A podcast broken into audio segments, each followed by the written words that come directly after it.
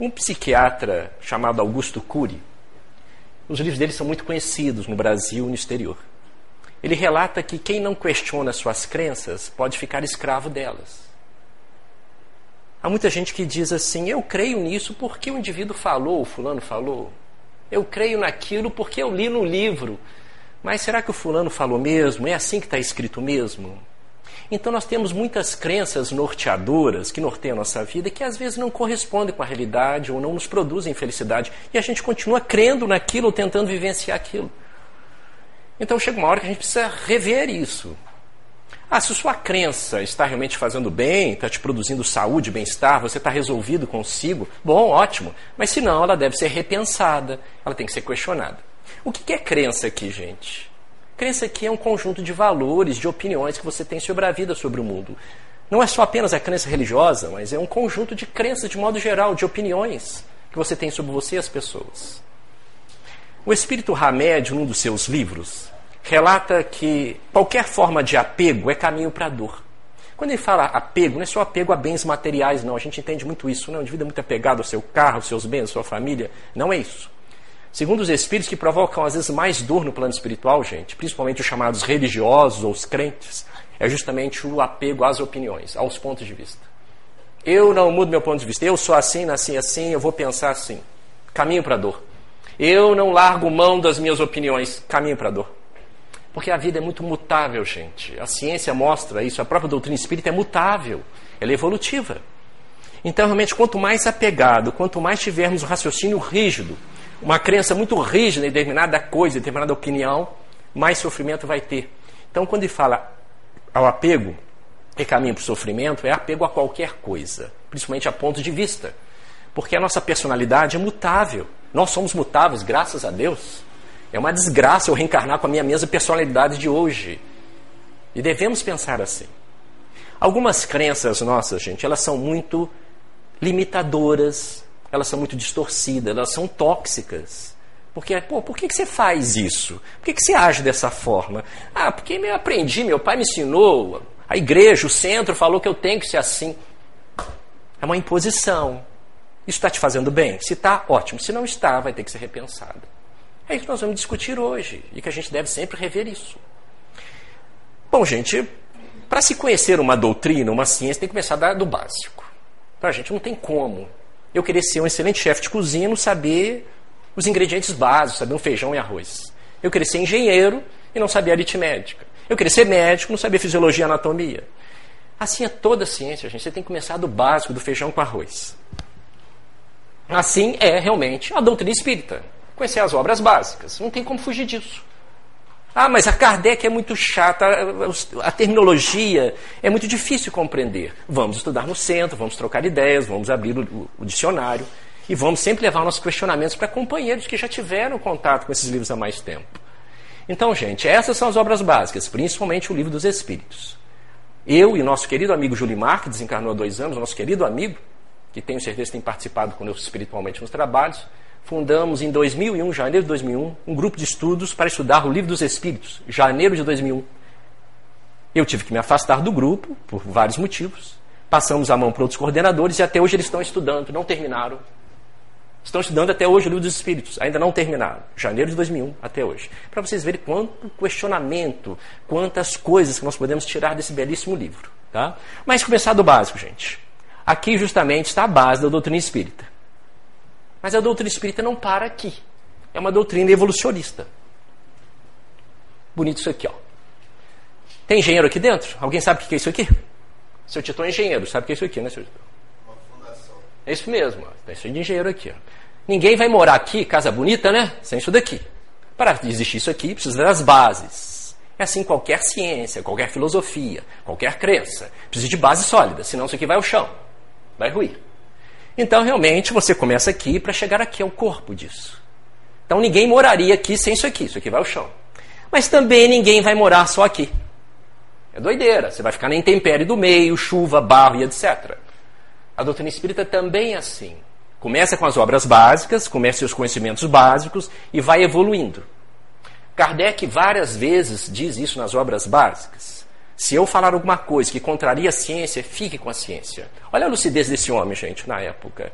sem querer ser o dono da verdade, sempre flexível, sempre mente aberta. É característica do missionário. Como várias vezes o Emmanuel falou para Chico Xavier: se eu falar alguma coisa que contrarie o Evangelho de Jesus, fique com Jesus e Kardec, me esqueça. Falei isso várias vezes. Então a doutrina espírita é evolucionista.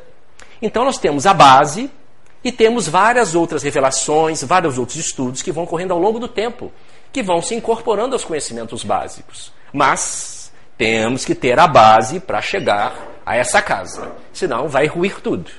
Então, conhecer as obras básicas, paralelamente a vários outros livros espíritas e não espíritas, para enriquecer justamente e questionar as nossas velhas crenças. Muitos de nós temos crenças limitadoras, tóxicas, que nos prende à retaguarda espiritual. Trazemos dessa de outras vidas. Às vezes da educação que recebemos, de distorções da interpretação da própria doutrina espírita, de uma série de cultura que existe no meio cristão e espírita, que nos faz justamente mais infelizes. Nós vamos bater um papo sobre isso. Bom, a primeira pergunta, as pessoas estão ali, peraí, Kardec está desatualizado? Como é que pode isso?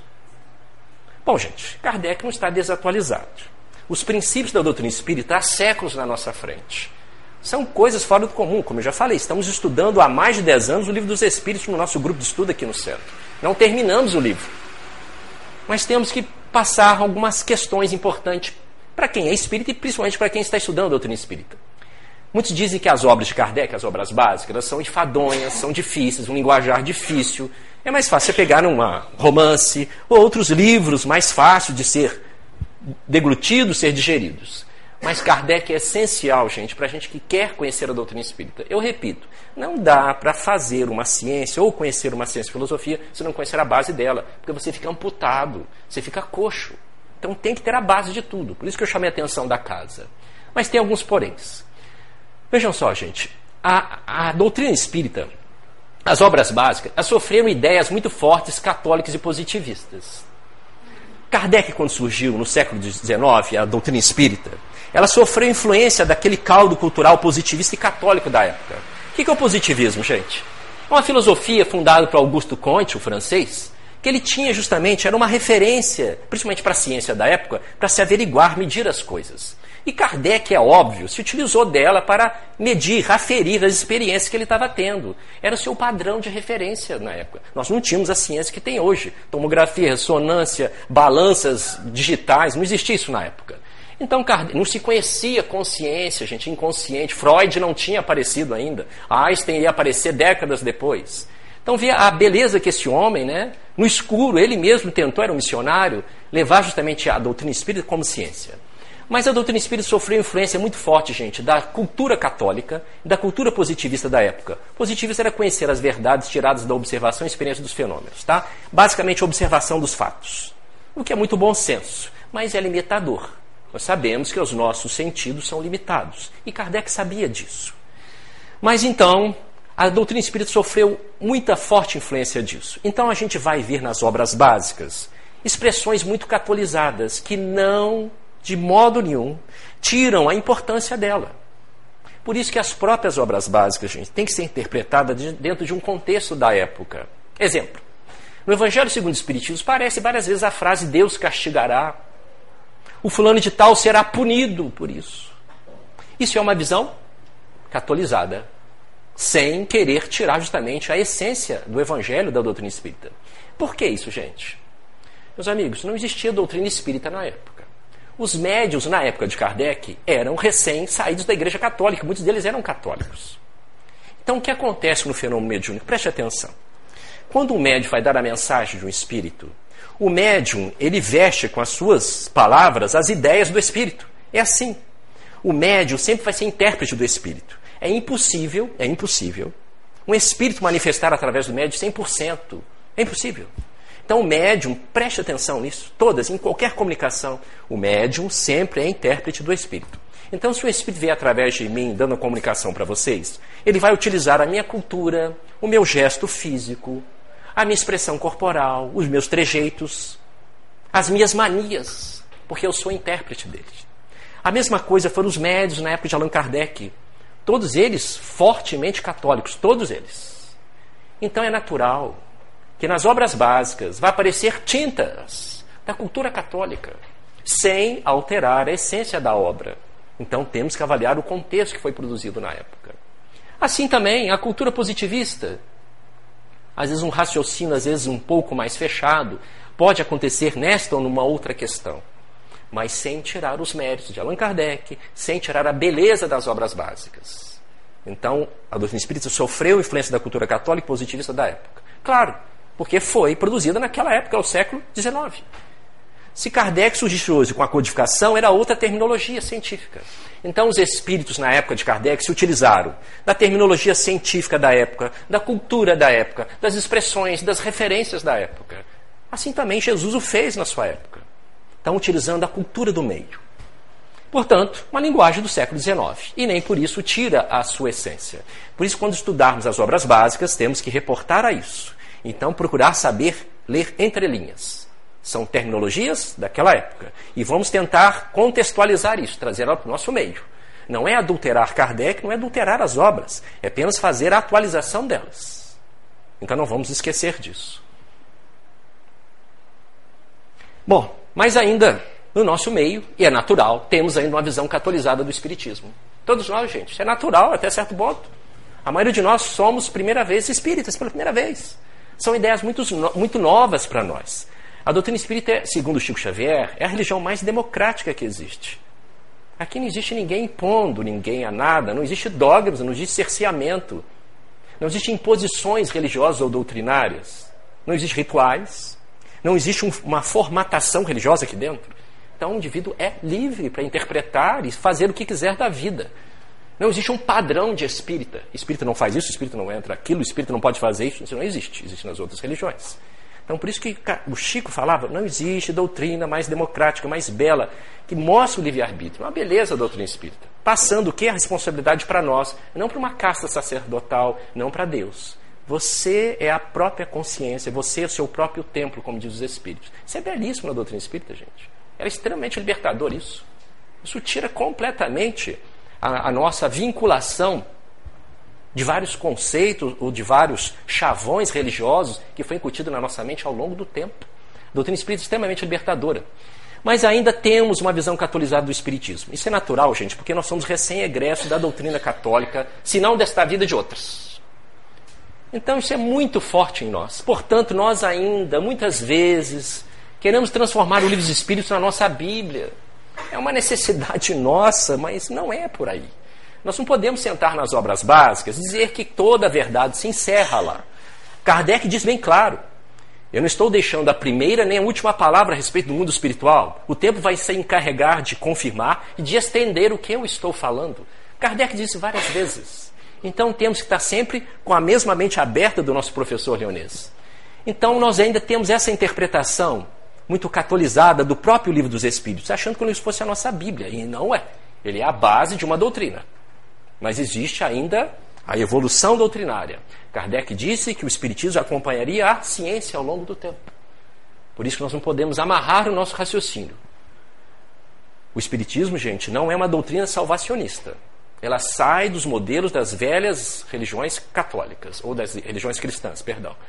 E era o objetivo dos espíritos trazerem para a Terra uma religião não uma nova religião, uma religião que se libertasse justamente dos rituais, da formatação religiosa. Então queria uma nova religião para que o indivíduo, ele fosse o seu próprio templo, que, que a mensagem de Deus atingisse diretamente ele na sua consciência, sem casta, sem dogma, sem templo. Então esse era o objetivo. Os espíritos queriam uma religião que saísse do contexto vigente das outras religiões. Importante, gente, ideias, crenças catolizadas na interpretação do conhecimento espírita.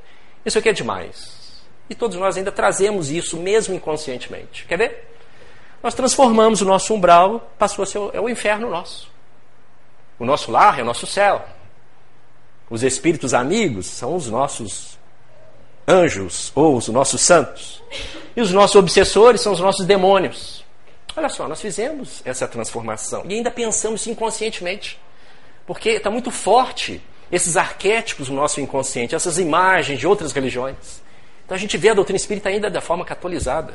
Muito de nós ainda sente falta de um, um templo, de um incenso. Não que esteja errado, não estou criticando ninguém, não. Mas nós sentimos, eu preciso de algo, eu preciso de um louvor, eu, porque é uma religião nova. Ela está tirando a gente dos velhos conceitos, das velhas amarras, da velha formatação. Então, por isso que nós temos ainda essa necessidade. Há muita gente que não se identifica com o espiritismo, religião, por causa disso. Por causa dessas crenças ainda muito fortes que nós temos associar Deus com culto, com ritual, com louvor. Não que esteja errado. Cada um tem suas necessidades pessoais. Mas não é a proposta da doutrina espírita.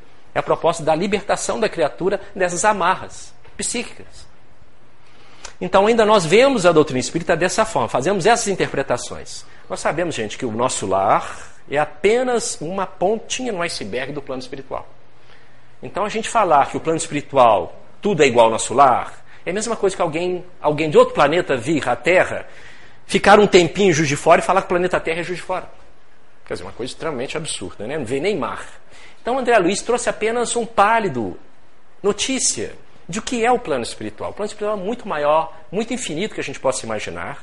Existem outros planetas que nós nem temos a ideia como é. E com certeza, gente, nós somos extremamente ignorantes em relação ao plano espiritual.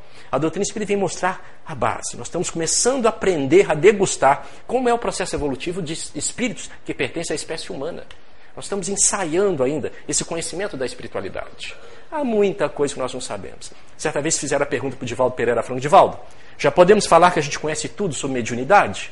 O Divaldo falou assim, olha, podemos dizer que não conhecemos nada sobre mediunidade. Porque nós estamos tendo pela primeira vez um contato mais racional com esse sentido. Então há muita coisa que nós não sabemos, gente. E outra coisa, nós temos que lembrar que quando nós achamos que nossos obsessores são os nossos demônios, lembrar que o obsessor, gente, o espírito é gente, só que está fora do corpo físico. Não existe morte, não existe solução de continuidade. O que a vida inicia, a morte continua. Todos os espíritos falam isso. Eu desencarnei, mas parece que eu estou mais vivo do que antes. Eu tenho as mesmas necessidades de antes, eu penso como antes. Então, se nós desencarnarmos aqui agora, nós vamos continuar com os mesmos padrões emocionais, intelectuais e necessidades do nosso momento. Uma questão que a gente precisa saber, nós espíritos falamos muito do plano espiritual, mas esquecemos uma coisa. A gente está sempre transferindo para o outro lado a nossa vida. E a vida já começou, a vida espiritual já começou. Ninguém vai para a imortalidade, nós já estamos nela. Esse é um ponto de partida que a gente precisa ter sempre em mente. O Espiritismo ensina isso. É uma forma de contextualizar isso no nosso dia a dia. Não, quando eu desencarnar, eu vou ser um espírito. Não, você já é um espírito. Você já está vivendo essa imortalidade. E os espíritos, gente, cada vez mais, para vocês quiserem pesquisar as obras, os espíritos que desencarnaram cada vez mais vêm falar para nós que o plano espiritual é muito mais semelhante do que a nossa terra, do que a gente possa imaginar. Quer dizer, é uma cópia muito grotesca do plano espiritual, quer dizer, ao contrário. Né? Então, essa semelhança é muito grande. Por isso, as surpresas quando o indivíduo desencarna, principalmente o, o suicida. A gente tem esses relatos no reunião mediúnica. Ele não acredita que está desencarnado, porque as necessidades são as mesmas, ele passa a sentir os mesmos desejos, as mesmas emoções. Então, realmente, o que nós chamamos de obsessor, gente, é apenas o espírito como nós. É um companheiro como nós, está fora do corpo físico. Que em algum momento nós prejudicamos ele. Muitos de nós, se soubéssemos o que fizemos com o fulano ou o ciclano que está desencarnado, que está nos prejudicando, nós pensaríamos duas vezes: será que eu não faria pior? Porque são muitos dramas, são muitas situações assim grotescas que a gente pensaria várias vezes: será que eu não faria pior do que ele? Então, realmente, é pessoa, é gente que sente, pensa, tem desejos. Então, isso é espírito, gente. O espírito não é alguém ou um, um, um, algo, uma vida subjetiva, que impalpável, é um ser pensante, uma consciência viva pensante. E, portanto, ainda temos essa visão catolizada da doutrina espírita. Isso aqui, me perdoa a expressão, mas é quase uma desgraça no movimento espírita. São dois chavões que nós utilizamos ao longo do tempo para tentar explicar os nossos problemas. Eu estou com problema, eu estou com problema, estou com dificuldade. Ah, isso é karma. Isso é um problema seu, você está em débito. Ah, mas isso é obsessão. Ah, você está com problema, isso é obsessão. Então, gente, são dois chavões extremamente limitadores que cada vez mais a gente precisa se libertar deles. Nós temos vários problemas que não são determinados por karma ou obsessão. Os espíritos influenciam a nossa vida muito mais que imagineis, diz os espíritos, mas nós é que vamos aceitar ou não essa influenciação. E karma, para começar, karma não é uma palavra genuinamente espírita. Kardec não cunhou essa palavra. Ela tem mais de 4 mil anos. Vamos falar um pouquinho de karma. Olha que interessante, gente. Primeiro, olha o que nós geralmente pensamos. Tanto espíritas quanto não espíritas. Karma. Sofrer para evoluir. Pagar a dívida de outra vida. Reencarnação. Nós, gente, infelizmente, quando a comunidade ocidental assumiu a palavra karma, absorveu, a gente associa, associa karma no, do ponto de vista tóxico, algo negativo, pejorativo. Fulano é meu karma, esse trabalho é meu karma, a minha vida é meu karma, meu casamento é um karma. Então a gente sempre associa karma a negativo. E não é nada disso. Karma, segundo o sânscrito, essa palavra hindu, significa apenas ação. Só isso. E quando você faz algo, você lá na frente vai ter um resultado é da vida, é da lei de Deus. Não tem como. É tanto na física, quanto no mundo espiritual, quanto no mundo moral. Então, qualquer coisa, qualquer coisa que eu faça, que eu pense, que eu determine para mim ou para os outros, eu vou ter um resultado daquilo, cedo ou mais tarde. Então, karma significa apenas ação. E, portanto, essa ideia justamente de sofrer para resgatar e no plano espiritual ser feliz, gerou isso aqui, ó, um conceito distorcido de virtude e resignação. Então, gente, esse conceito de karma, de pagar para ser feliz no plano espiritual, gerou justamente uma conduta extremamente distorcida entre nós espíritas. A conduta da passividade diante da dor. Deixando as criaturas mais depressivas, mais infelizes, mais doentes. E fala que é o espiritismo que prega isso. É por isso que muita gente deixa o espiritismo por causa disso. Por causa de um erro de interpretação nosso. A culpa é nossa. E continuamos a perpetuar essa crença. Você tem que sofrer para ser feliz no plano espiritual. Em absoluto. Em absoluto. Kardec não disse em nenhum momento, o Espírito não disse em nenhum momento. Então, gente, karma significa apenas ação. Então, ninguém tem que passar por um karma em absoluto. Nós, gente, antes de reencarnarmos, os Espíritos falam isso constantemente. Nós temos mais ou menos pré-determinados acontecimentos na nossa vida, que é o resultado de outras vidas e de planejamento no mundo espiritual. Alguma doença, casamento, o trabalho, alguns acontecimentos na nossa vida mas não há fatalidade no campo moral. Aí que entra o karma. Vejam bem. O conceito hindu de karma, olha que belíssimo, está em sintonia com a doutrina espírita. Segundo o conceito do de karma, fala o seguinte: karma é você estar condenado a agir para sair dos próprios problemas. Vamos repetir. Karma é você estar condenado a agir para sair dos próprios problemas. Então, karma, gente, não é débito, é aprendizado. Nós temos desafios naturais do dia a dia e você tem que saber agir tomar atitudes, iniciativa. É a livre opção. Ninguém diz que você tem que ser assim, choroso, tem que sofrer, tem que justamente sentir o peso da situação para depurar. Você tem opções. Você tem estratégias para melhorar o seu sofrimento ou sair dele. É isso que os Espíritos estão falando constantemente sobre karma, que nós distorcemos essa ideia. Então veja só, gente, é muito mais fácil nós termos um problema e falar que esse problema é um karma de outras vidas do que tomar uma iniciativa para encontrar novas estratégias para sair desse problema. Então, por uma questão de, de zona de conforto, uma questão de medo, a gente prefere utilizar essas expressões, karma, eu estou pagando um karma, é você feliz no plano espiritual, do que enfrentar aquele problema, do que pedir ajuda. Então os Espíritos dizem constantemente isso. Você tem a capacidade de ser livre para agir, de tomar, mesmo que seja errado. O Espírito do Fogo fala isso constantemente. Você não sabe que ele é errado, mas você precisa escolher. Isso faz parte do processo evolutivo. Isso faz parte da maturidade espiritual. Escolher mesmo que seja a opção errada. Isso faz a maturidade espiritual. Sabe por quê, gente? Quando a gente tem uma dúvida, o que a gente geralmente vai fazer? Vou procurar o padre. Vou procurar o pastor para ele decidir para mim. Eu vou procurar justamente o companheiro do centro mais experiente. Ele tem que decidir. Vou procurar os espíritos, eles vão decidir. Eu vou procurar alguém. O espiritismo não tem nenhuma classe que pode decidir isso para mim. A gente está sempre com essa mania, transferir a responsabilidade. É fácil. Fulano decidiu para mim. Isso é imaturo, isso ainda é muito adolescente. Então os espíritos querem que a gente decida e tome a iniciativa. Ah, mas é difícil. Ah, então a gente nunca vai evoluir, gente. Então a gente sempre vai ficar na imaturidade, na mesmice da nossa vida. Então fazer as coisas acontecerem. O Espírito Hermâncio do Fogo relata várias vezes em um dos seus livros, da linha psicológica, e Joana de Andes também, que o nosso futuro está muito mais nas nossas mãos do que nas mãos de Deus. Você falar isso para uma pessoa que tem uma, uma filosofia cristã muito rígida, ela vai falar que isso é uma heresia. Mas é verdade, senão nós seríamos mecânicos. Isso é belíssimo, isso é extremamente libertador, meus amigos. Você sabia que você pode modificar sua vida agora, tanto para o bem quanto para o mal. E não sou eu que estou falando isso. É o nosso querido Allan Kardec. Está aqui. Livro dos Espíritos. Vamos lá, vamos ler. Questão, questão 920. Olha só, o Kardec encosta os espíritos na parede. O homem pode gozar de felicidade completa na Terra? Não está perguntando felicidade mais ou menos, não. Encosta os espíritos. Aqui, alguém pode ser totalmente feliz na Terra? Por ser um planeta de provas expiações, né, ele, óbvio, ele fala, não, peraí, essa felicidade completa que a gente nem conhece, a gente não conhece felicidade completa.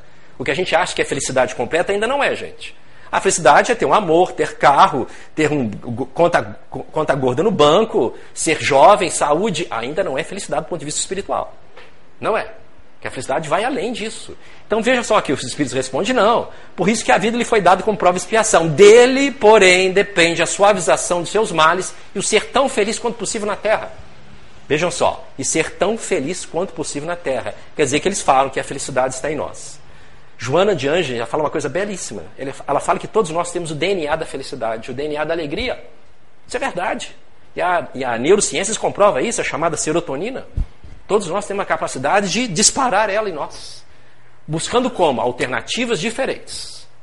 Não é olhando o problema da mesma forma e se lamentando. Não, não é isso. É buscando alternativas. Mas que alternativas? A religião é uma. Não consigo, procure ajuda familiar. Não consigo, procure justamente um profissional. Fazer terapia? Claro, sim. Nós vivemos no século XXI, gente. Se está com problema, vai procurar ajuda sim. A minha vida está encalacrada. Eu não gosto da minha vida. Meu relacionamento afetivo está uma droga. Minha profissão eu detesto. Eu não me identifico com a minha vida. Procure ajuda, meus amigos. Tem colegas nossos, amigos, que vão se identificar com um terapeuta só na quarta, na quinta vez. Procure um psicólogo ou procure um profissional da área de saúde que você tenha afinidade ou Encontre nele alguma segurança. Busque, busque ajuda, gente. Peça ajuda quando encontrarem ou não encontrarem saída para uma solução de um problema. Mas é importante agir. Se não agir, o karma vai doer. Veja só outra questão interessante, gente. Quando lei de liberdade está na questão 861. O que é essa pergunta aqui? Kardec pergunta aos espíritos se alguém, por exemplo, reencarnaria para ser assassino, para praticar um mal. Os espíritos eles comentam nessa questão aqui que realmente não existe fatalidade no campo moral. Pode haver fatalidade no campo material, isto é, um indivíduo reencarnar no meio em que ele terá a chance, o risco de cometer um crime. Pelos riscos sociais, por reencarnar com pessoas que ele se julga realmente com uma grande desavença. Então ele terá o risco, não que ele vai ser criminoso. Então isso é belíssimo e libertador. Então não existe fatalidade biológica comportamental. Ninguém nasce para ser fofoqueiro, para ser traidor, para ser melindroso. Não existe fatalidade. Nem existe fatalidade para ser feliz. A pessoa vai construir isso. A felicidade, gente, ou a tristeza, ou a desgraça, é algo construído ao longo da vida. Isso não é genética que determina isso. Portanto, diz ele lá, nos atos da vida moral, esses emanam sempre do próprio homem, que, por conseguinte, tem sempre a liberdade de escolher. Olha aqui de novo, olha, capacidade de agir. No tocante, pois, a esses atos, nunca há fatalidade. Então, gente, não existe fatalidade no campo moral. Ninguém nasce para ser ou ter aquele comportamento X, B ou C. Pode ver o que se tange no mundo material. Existe um planejamento. Esse planejamento, mesmo assim, não é fatalidade. Porque à medida que você vai ao longo dos dias, dos meses, dos anos da sua vida, você coloca essa roda do karma para girar, positivo ou negativo. E quando aquela felicidade ou aquela, aquela desgraça, entre aspas, vier a você, ela vai estar diminuída ou aumentada de acordo com a sua liberdade de ação. Então nós temos sempre, gente, colocando em jogo o futuro. Sempre, sempre. Por isso que é muito difícil alguém prever 100% o futuro de alguém. Existem justamente muitas nuances é, diante do nosso futuro, porque nós temos o livre-arbítrio de modificá-lo a todo instante, que é a da vida. Graças a Deus é assim. Bom, aqui está outra visão distorcida nossa, gente. Caridade. O que será que Kardec quer saber sobre caridade na questão 886? Qual o verdadeiro sentido da palavra caridade, como entendia Jesus? Olha só o que Kardec pergunta. Como entendia Jesus? Kardec não pergunta como é, vocês, espíritos, entendem a caridade. Não, como é que entendia Jesus? Então, o conceito que eles deram, o que, que é, gente? Caridade é dar sopa para os pobres. É dar matimento para os pobres. Não, não é. É dar esmola. Também não é. Caridade é você vir fazer palestra no centro. É dar passe. Não, não é. É dar o sapato velho da minha casa. Também não é. É fazer uma obra de assistência social. Não, também não é. Então o que, que eles estão falando? Olha aqui, gente. Benevolência para com todos, indulgência para com as imperfeições dos outros, perdão das ofensas. Gente, o que é mais fácil? Dar um prato de sopa ou perdoar as ofensas? Meus amigos, veja bem. O trabalho de assistência social é belíssimo, porque você desenvolve no centro a capacidade de combater o seu egoísmo. Isso é um recurso didático que as instituições cristãs têm para a gente desenvolver isso. Isso é mais um voluntariado, uma solidariedade. Isso é fantástico. Mas isso não é a caridade que Kardec está realmente, que os Espíritos estão querendo dizer. A caridade verdadeira, portanto, gente, ela está no nosso dia a dia. Que ela vai além dessa caridade com hora marcada, essa caridade que está circunscrita a um prédio ou uma instituição. Querem ver uma coisa? Eu posso fazer um serviço de assistência social belíssimo e fazer azedo, mal-humorado, irritado. E às vezes acontece. E o trabalho vai sair, vai, vai sair. Sai. Sai. Mas eu não consigo fazer essa caridade que os Espíritos estão falando desse jeito. Porque vai ser na convivência. Essa é a caridade que salva. Não a caridade da esmola. Quem está falando isso não sou eu, é Allan Kardec. Vamos lá, o nosso professor Rivail. Olha ele lá, belíssimo. A caridade, segundo Jesus, não se restringe à esmola. Olha, ele não condena a esmola. Pode dar, é claro. Mas abrange todas as relações em que achamos com os nossos semelhantes, seja eles nossos inferiores, nossos iguais ou superiores. Então, gente, onde está a caridade? Nas relações, na convivência. Convivência com quem? Com seu marido, sua esposa, no, na fila do ônibus, no avião, no trabalho, assim por diante. Essa é a caridade que salva, essa é a caridade que transforma, gente. Então, existem muitos espíritos, através das mensagens dos, dos médiums, que fizeram grandes obras filantrópicas no centro, nas igrejas, e foram beneficiados no plano espiritual? Sim, são beneficiados, mas chegaram com um grande vazio existencial, com um grande sentimento de culpa. Porque eram excelentes homens dentro do centro, mas eram tiranos em casa. Tratavam mal os filhos, a esposa, ou vice-versa. Quer dizer, esqueceram de fazer o essencial. Esqueceram de gestos mínimos de educação, de respeito ao próximo. Então é isso que os Espíritos estão falando, gente. Onde é que se encontra a caridade? Na convivência, nas relações. Então, esse é o conceito de caridade que Kardec fala no Evangelho segundo Espírito. A caridade que salva é aquela que transforma. Você é obrigado, você está forjado a constantemente rever a sua conduta. Porque senão a sua vida vai ser paralela, a nossa vida é paralela. Aqui eu faço caridade, eu faço bem. Eu vou distribuir a sopa, eu vou ajudar o centro. Belíssimo, fantástico. Agora daqui eu volto para minha casa, meu dia a dia. Eu sou o que sou. Então é uma questão, são duas linhas paralelas: a linha do religioso, do crente, e a linha do meu dia a dia, do homem social. Não, centro eu faço lá o trabalho, aqui é diferente. Mesmo que a gente não fale, a gente pense assim. Então isso tem que ser revisto. A caridade é para o dia a dia, 24 horas. Então é o que o Kardec e os Espíritos estão constantemente nos chamando. Então, gente, essa experiência da, dessa caridade assistencialista, me perdoe essa expressão, muitos não gostam disso, mas muitas vezes é uma verdade. Essa caridade assistencialista, a gente passa a ver a pessoa que está recebendo apenas como necessitado e para por aí. E vamos embora. Não vamos ter mais contato com ela. Tá, isso é importante para o centro. O Raul Teixeira fala que quando o governo não atua na nossa rua, nós somos o governo. Não vamos esperar o governo para dar pão para ninguém, não. Vamos rápido, imediato. O estômago não tem moral, não. A pessoa está precisando, vamos ajudar. Mas o que os espíritos estão sempre querendo nos chamar é para essa caridade, do dia a dia, das relações, que é o que vai nos fazer bem em qualquer área. Porque, veja bem, a gente faz uma caridade, é muito bacana no centro.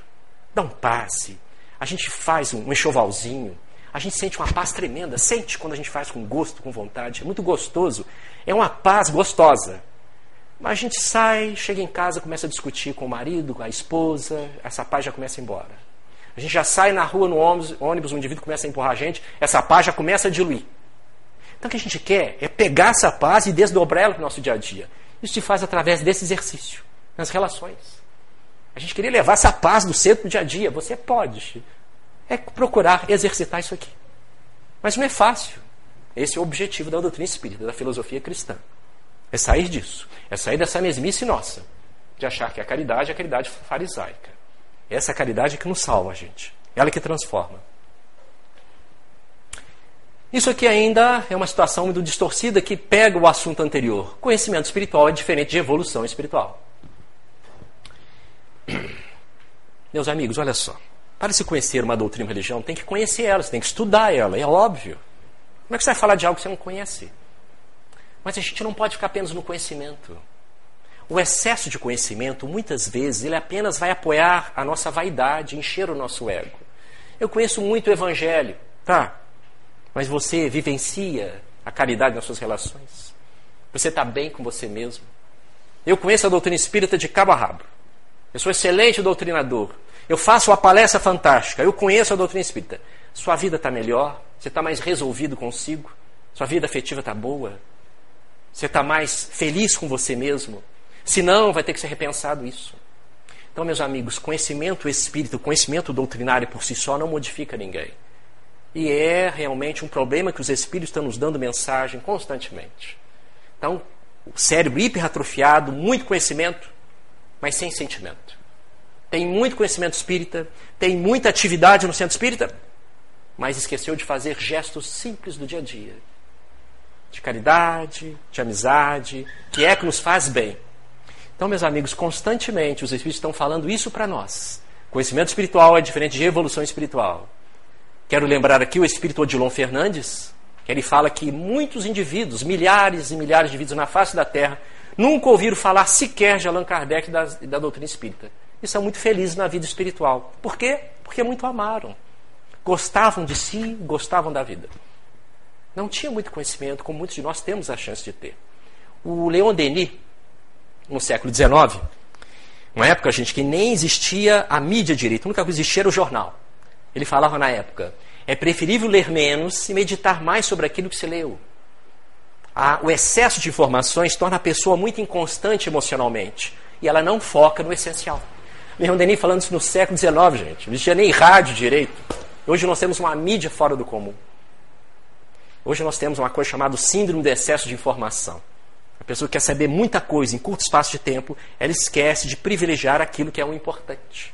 Então a gente precisa saber selecionar as nossas leituras, os nossos, as nossas informações, para que a gente não encha a nossa cabeça de coisas que não, não é que não sejam importantes, mas não são realmente importantes para o nosso crescimento íntimo, para a nossa paz íntima. Então isso aqui é muito interessante. Conhecimento espiritual é diferente de evolução espiritual. Portanto, meus amigos, existe muita gente que frequenta o centro espírita, ou trabalha no centro espírita, ou trabalha ou frequenta uma igreja, de segunda a segunda, mas o vizinho não está aguentando ele. A esposa não está aguentando. Porque ele está vivenciando aquilo na casa dele e ele se foca naquilo, esquece da convivência, das relações. Primeiro esquece de si e depois esquece das pessoas. Então, gente, nós precisamos cada vez mais contextualizar Kardec, contextualizar Jesus, levá-lo para o nosso dia a dia. Senão a gente vai continuar tendo essa visão catolizada do Espírito, tendo essa interpretação. Eu venho ao centro, tomo passe, água fluídica, faço um trabalhinho e volto para o meu dia a dia. Ah, eu estou salvo no mundo espiritual. Eu vou ser recebido por Bezerra de Menezes. Não que não vá, é possível que seja, mas vai chegar vazio. Vai chegar mal resolvido. Vai chegar triste, não sei o que estou falando. São os espíritos que vêm às nossas reuniões mediúnicas e nas obras que nós temos recebidos. Então, repensar nessa conduta, nessa relação que estamos tendo com a própria religião. Independente se é espiritismo ou não. Levá-lo para o nosso dia a dia. E onde estou falando isso? Está aqui, gente. Não sei o que estou inventando. Item 350, Livro dos Médios. Allan Kardec. Conhecimento espírita não modifica ninguém. Conhecimento religioso não modifica ninguém por si só. Está ele aqui, vou ler rapidinho. Quem importa crer na existência dos espíritos, se essa crença não tornar melhor, mais bondoso e mais indulgente para os seus semelhantes, mais humilde e mais paciente na diversidade aquele que a adotou? De que serve o avarento ser espírito se continuar sempre avarento? Ao orgulhoso se continuar sempre cheio de si, ao invejoso ao permanecer sempre ciumento? Todos os homens poderiam crer nas manifestações, olha só, como vemos, e a humanidade continuar estacionária. Então, meus amigos, o, a participação, a importância da doutrina espírita, não é fazer todo mundo crer na reencarnação, na mediunidade. Isso, para falar a verdade, não tem importância de imediato. A gente quer empurrar por goela abaixo das pessoas nossas crenças. Isso é um erro tremendo. A gente quer que as pessoas pensem conosco, que causa uma tristeza terrível. O que os espíritos querem é que a gente ame as pessoas e se ame. Que a gente tenha paz nos relacionamentos. Não imposição de pensamento, de crença, de princípios espirituais. O que realmente é muito bom para você não é para mim e vice-versa. Existem crenças que te norteiam, mas a mim não norteia. O que te faz feliz não me faz. É uma situação que nós vivemos na nossa humanidade. Então, que a religião espírita é boa para você não é para o indivíduo evangélico, para o católico. Que às vezes ele está muito bem do que nós em determinado ponto. Porque ele está vivenciando aquilo que ele pode, aquilo que está realmente levando para o seu contexto. Então, Kardec está deixando isso bem claro para nós, gente. Crença por si só não modifica a humanidade. É por isso que as religiões estão do jeito que está. Gente, existe mais religião no planeta Terra do que qualquer outra coisa. Cada vez surge um templo, ou no Oriente, Juiz de Fora, é cada vez mais templos. Então o que nós estamos precisando cada vez mais é de religiosidade, não de religião. É isso aqui, ó. Eu gosto muito disso aqui, ele, ele choca, mas é justamente é para chamar atenção. Vou contar a história disso aqui. Isso aqui, gente, é a Associação Brasileira dos Ateus e Agnósticos. Há dois anos atrás, os ateus do Rio Grande do Sul colocaram nos ônibus, no outdoor, várias mensagens, pôster como esse. Porque eles estavam sendo perseguidos pelos religiosos, falando que quem é ateu não é digno, não é confiável. Principalmente os nossos irmãos evangélicos, perseguindo eles no Rio Grande do Sul. Então esse grupo falou assim: não, para, para com isso. Então começaram a distribuir uma série de cartazes como esse em Porto Alegre. Então, mostrando realmente que não é a religião que define o caráter da pessoa, mas assim o seu dia a dia. A sua, o seu relacionamento com as outras pessoas, o respeito às leis das pessoas, a sua capacidade de amar, não simplesmente a crença, como diz Kardec. Então, eles deram, um, um desses outdoor é esse. Hitler realmente acreditava em Deus e Chaplin não. Então, existem vários homens que passaram na face da terra, gente, que não acreditavam em Deus e foram belíssimos. Então, como diz Divaldo Pereira Franco, mais importante que o indivíduo crer em Deus é que Deus crê nele. Então não importa, eu creio em Deus, o que importa é minha vida, meu dia a dia. Então nós temos que nos libertar dessa crença distorcida, achar que o indivíduo, para ele realmente ser bom homem, uma boa mulher, ele tem que ser religioso, ele tem que ter um templo, ele tem que ter uma religião. Não necessariamente, gente. E infelizmente, nós temos muita religião, mas não temos religiosidade. O que é religião? Religião é o rótulo, é o ritual, é o nosso compromisso social. Religiosidade é a vivência dessa religião, é a contextualização dela, eu quero e tenho o compromisso de levar o Espiritismo no meu dia a dia. Eu vou me desafiar. Eu quero vivenciar isso. Eu quero estar bem comigo e com os outros. Então, isso é religiosidade, gente. É quando você vai além das barreiras dos seus conceitos religiosos. Você passa a levar a religião para o seu dia a dia. Religião está demais. Religiosidade ou espiritualidade, aos poucos. Então, nós precisamos ter mais religião. Então estou achando que eles aqui são espíritas, viu? Eles são agnósticos até, mas eles são espíritas. Isso aqui é um argumento espírita, tá? Isso aqui ainda é uma coisa, um desastre ainda do nosso movimento espírita, ou mesmo em alguns meios religiosos. Abominam isso aqui, o alto amor, achando que é egoísmo. Gente, o alto amor, o alto gostar-se, não é egoísmo.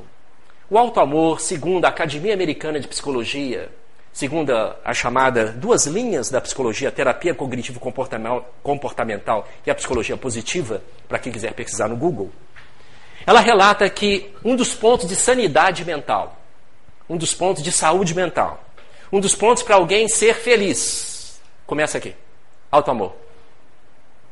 Meus amigos, não dá para falar que eu amo alguém se eu não gostar de mim. Não dá para falar eu te amo se eu não me amo. Portanto, no meio religioso, a gente tenta fazer muito movimento para fora, esquece de fazer um movimento para dentro. Gostar-se de si, investir em si. Mas isso não é egoísmo? Não, gente. Egoísmo é aquele que só pensa em si. O auto-amor é aquele que pensa em si nos outros na vida. O egoísmo é uma atitude catastrófica. Ele não mede consequências. O auto-amor não, ele mede consequências. São coisas completamente diferentes. Não sou eu que estou falando isso. É o nosso Mestre Jesus. Está aqui. Vou mostrar para vocês. Senhor, o que é necessário para atingir os céus? Amar a Deus acima de todas as coisas. E aqui está o segundo, que é semelhante ao primeiro: amarás ao teu próximo como? A ti mesmo. Então, meus amigos, quando você se ama, você vai dar o melhor para o seu próximo. Não dá para você dar para alguém o que você não tem. Isso aqui realmente é falho quando a pessoa não tem isso em mente. Isso nós temos demais no nosso meio religioso. É aquilo que eu falei da caridade da casa. Eu vou me matar de trabalhar, eu tenho que matar porque eu tenho que me resgatar meus débitos para ser feliz no plano espiritual. Achei que o plano espiritual está vazio. Era infeliz aqui, continua infeliz do outro lado. Isso está acontecendo demais nas mensagens que estamos recebendo dos Espíritos. Quer ser feliz? Vai ser agora. Mas isso é pecado. É você que está pensando isso. Porque estou falando de comprovações científicas. O Espiritismo está falando isso, o Mestre Jesus está falando isso. Já pararam para pensar nisso, gente? Isso é uma frase do Mestre Jesus. Então, para que eu possa amar alguém, para que eu possa ter o amor de um Chico da vida, de um Divaldo, eu tenho que me amar primeiro. Eu tenho que fazer esse trabalho, pouco a pouco, de me autogostar, de me autocurtir, de me aceitar, como leu justamente o Renato na mensagem do Sinal Verde. Aceitar-se como é. Aceitar, gente, não é estacionar. É começar a fazer as pazes consigo. Eu sou do meu jeito, tenho minhas limitações, vou tentar superá-las. Mas isso é auto-amor, gente. Começar a fazer as pazes consigo. A maioria de nós temos uma péssima herança de se autodetestar. Eu não gosto da minha vida, eu não gosto do meu cabelo, eu não gosto do meu corpo, eu não gosto do país que eu moro, eu não gosto da cidade que eu moro. Você começa a ter um pensamento tóxico, isso é negativo. O cérebro começa a ler assim. Você começa a detestar tudo. Você olha no espelho e se detesta. Então, fazer um movimento ao contrário. Obrigado, meu Deus, pela minha vida. Obrigado por quem eu sou. Como eu gosto de mim. Como eu gosto da minha vida. Como eu gosto da minha família. Mesmo com os problemas. Isso também, gente, é o segundo ponto da sanidade mental e espiritual: gratidão. Saber agradecer a Deus por tudo que você tem. Isso é um exercício, gente. A psicologia também fala isso. Exercitar a gratidão e gostar-se de si. Alguns falam, gente, gente, para ter o amor de um. O pessoal fica fantástico com o amor que o, Chico tinha pelas pessoas, o Divaldo tinha. Para chegar a esse nível, são pessoas muito bem resolvidas consigo. O Chico Xavier se adorava. Meus amigos, o Chico Xavier, nós tivemos a chance de ler muito sobre a bibliografia do Chico. E o Chico, vocês, isso apareceu no filme, usava perfume, peruca, tinha o ternozinho dele surrado, que eu adorava de usar. Quer dizer, ele foi muitas vezes taxado como vaidoso, o Chico. Mas era uma pessoa que se auto-amava. Com certeza, mas com certeza. O Divaldo, nós já vimos da própria boca dele. Alguns companheiros de movimento criticando ele. Divaldo, esse terno está muito bonito, hein? Onde é que você está comprando isso? Está bonito demais. Quer dizer, olha só, taxando ele de vaidoso, você é vaidoso, pecaminoso. Olha a velha crença na nossa cabeça de novo. Olha os velhos conceitos catolizados, impostos, desde a Idade Média. Você não merece ser feliz. Isso é feio. Deus não vai gostar. Então a gente está querendo se libertar disso. A gente está querendo justamente contextualizar a mensagem do Cristo. Se libertar dessas amarras religiosas que nós recebemos e continua a nortear a nossa vida. A gente acha que tem que ter karma para pagar e ser feliz do outro lado. Fica infeliz aqui do outro lado. Fica depressivo aqui do outro lado. Meus amigos, os espíritos constantemente estão falando. Desencarnar infeliz, revoltado, angustiado, causa muito problema no, no mundo espiritual. Se não tratou aqui, vai ter que tratar do outro lado e pior ainda. Mais difícil. Porque os sentimentos vêm toda à tona. Ah, o vazio, a revolta, a tristeza vai, vem com toda a força no plano espiritual. Também assim a alegria. Por isso, a necessidade de sermos honestos conosco mesmos, nos autoaceitarmos e fazer as pazes conosco e fazer agora. A religião nos permite isso? Nos permite. Nos centros espíritas, cada vez mais, nós temos é, estudos menos informativos e mais reflexivos. Aqui no centro temos estudos informativos, os grupos de estudos, mas temos um, um grupo de estudo mais reflexivo, para quem quiser participar, todos os convidados. É um grupo de estudo mais de autoajuda, que estamos lendo o, espírito, o, o livro da Irmã Sudufo, que é terça-feira, 20 horas. Então, cada vez mais, nós temos tendo a chance no centro de fazer esses estudos mais reflexivos. Mas muitas vezes a religião não basta. Não basta para resolver problemas muito pessoais nossos. A religião, gente, é muito boa para nos nortear, estudar a vida. Isso é importante, mas chega um momento que cada um sabe que ponto tem que trabalhar mais. O que, que tem que fazer? Procura ajuda, gente. Procurar um psicólogo? Claro. Mas que isso? A religião não vai capaz de modificar? Não. A religião não modifica ninguém. Ninguém modifica ninguém, gente. Eu não modifico meus filhos, não modifico minha esposa, não modifico ninguém. A pessoa só muda quando ela quer. Ah, o exemplo arrasta. Arrasta quando a pessoa quer mudar. Isso é comprovado pelos espíritos e pela psicologia, gente. Ninguém muda se não quiser. Você pode apoiar, ajudar a carregar a cruz, dar atenção, enxugar as lágrimas, mas a pessoa só muda quando quer. Então não adianta a gente ficar quebrando cara com pessoas que não querem mudar.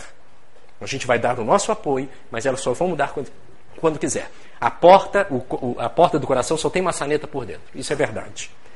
Então, gente, cada vez mais, gostar-se de si é o primeiro ponto para a gente começar a fazer essa caridade que a gente quer. Investir em nós mesmos, fazer as pazes consigo. Está difícil procurar ajuda fora, procurar um terapeuta, procurar um profissional da área de saúde. Para terminar, quero terminar com isso aqui. Ó. Vamos aprender a ser seres humanos antes de tornarmos anjos. Meus amigos, quando a gente encontra a doutrina espírita, a gente quer ser um Paulo de Tarso, um Chico Xavier. Cada um tem sua trajetória evolutiva. Nós temos que celebrar a nossa condição humana, aceitar a nossa humanização, que ainda vai demorar muitos milhões de anos. Então, nós estamos num processo evolutivo que faz parte da espécie humana. Então, nós somos espíritos que reencarnou na espécie humana. Então, temos que respeitar o nosso ritmo evolutivo. Perfeccionismo é uma doença, para quem não sabe conceito organizacional ou justamente visão de organização é uma coisa, mas ser perfeccionista é doença. Se alguém está querendo controlar muito a vida, isso é doença. Procure mais o rápido um terapeuta. Porque nós temos que ter essa flexibilidade. Nós somos aprendizes da vida, meus amigos. Nem passar isso para nossos filhos, nem para ninguém. Então, essa questão de querermos sermos um Paulo de Tarso ou dar saltos evolutivos, isso não existe. Isso justamente é uma crença distorcida que nós temos das obras básicas, dos livros espíritas ou do Evangelho de Jesus. Ah, eu sou um crente agora. Tá, você é um crente, parabéns. Vamos modificar então, vamos utilizar a sua crença para modificar. Mas não vai dar salto evolutivo. Porque você tem muita coisa para resolver, isso resolve ao longo da vida. Que vida? Vida espiritual. Nessa vida. Veja só que interessante. Como diz Odilon Fernandes, o Espírito. Quando a gente estuda Espiritismo, 5, 10 anos, fazemos um curso do Coen, fazemos vários cursos, assiste aparece do Divaldo e estou estudando Espiritismo. Isso não é uma proposta para um dia, para um ano, para dois anos. É uma proposta para a existência, para a vida espiritual, gente. Por isso que todos os dias é dia de recomeçar. É verdade, João de Anjos fala isso. A repetição é a mãe do aprendizado. Quando você se propõe a modificar, você tem que fazer isso todos os dias todos os dias, para você colher esse resultado um pouco mais logo adiante. Então, gente, todos os dias dia de recomeçar. A doutrina espírita, ou, a, ou, qualquer assunto que a gente possa absorver, ele não nos deixa pronto de imediato, está na nossa cultura, fica na cabeça, é a teoria. Mas é a prática, a prática é a vivência, é o dia a dia. E muitas vezes tem que se viver. Porque, como diz Odilon Fernandes, quando se pensa muito a vida, ela fica muito pesada. Então, por mais que a gente tenha conhecimento e queira raciocinar a vida, a gente tem que viver para ela ficar mais leve e a gente cada vez mais encontrar a nós mesmos. Então, antes de querer sim ter esse perfeccionismo, gente, vamos aceitar a nossa humanidade, vamos aceitar que somos aprendizes da vida e vamos levar a nossa vida assim, sem querer hipercontrolar a nós e os outros. Não vamos querer enquadrar as pessoas na nossa forma de ser e de pensar. Cada um tem seu processo evolutivo, cada um tem suas experiências pessoais. Não vamos empurrar para a goela de ninguém a doutrina espírita. Não vamos achar porque sou espírita eu sou mais inteligente, mais nobre e que eu tenho imunidade espiritual. Isso é insano, isso é loucura. Quem pensa assim precisa de um psiquiatra urgente. É loucura achar justamente que também porque é espírita acha que tem que dar espetáculo de santidade. Todos nós temos aqui problemas os mais diversos possíveis, desvios morais gravíssimos. Mas que nós vamos trabalhar, por isso nós somos encarnados, é por isso nós estamos matriculados na doutrina espírita. Vamos trabalhar isso sem nos autocondenar. Como diz Divaldo, ninguém aqui tem culpa de nada. Nós não temos débito, nós temos aprendizado. Ninguém aqui tem karma, tem aprendizado. Vamos saber agir. Então, essa é a proposta da doutrina espírita, gente, e vários outros conceitos que nós poderíamos trazer ao longo do tempo para mostrar que precisamos questionar as nossas crenças ao longo do tempo. Senão, nós vamos ficar escravos delas. A sua crença está te fazendo bem? Você está resolvido consigo? Ótimo. Se não, você vai ter que repensar nisso. Crença que trazemos de outras vidas, da influenciação dos nossos pais, dos nossos amigos, da própria religião que nós temos. Porque qual que é o benefício, qual que é o objetivo da doutrina espírita? É que a gente crê na reencarnação, no plano espiritual, na mediunidade, em Deus. Não. Qual o objetivo da doutrina espírita? É te fazer feliz e te fazer uma pessoa melhor. Eu tenho uma filhinha de 3 anos de idade. Eu não tenho nenhuma presunção que ela seja espírita. Eu vou mostrar o espiritismo para ela, porque é uma coisa belíssima, é uma coisa saudável. Mas eu quero que ela seja uma mulher de bem e feliz. Então, isso é o propósito dos espíritos. Então, isso, essas crenças constantemente devem ser repensadas. Muito obrigado.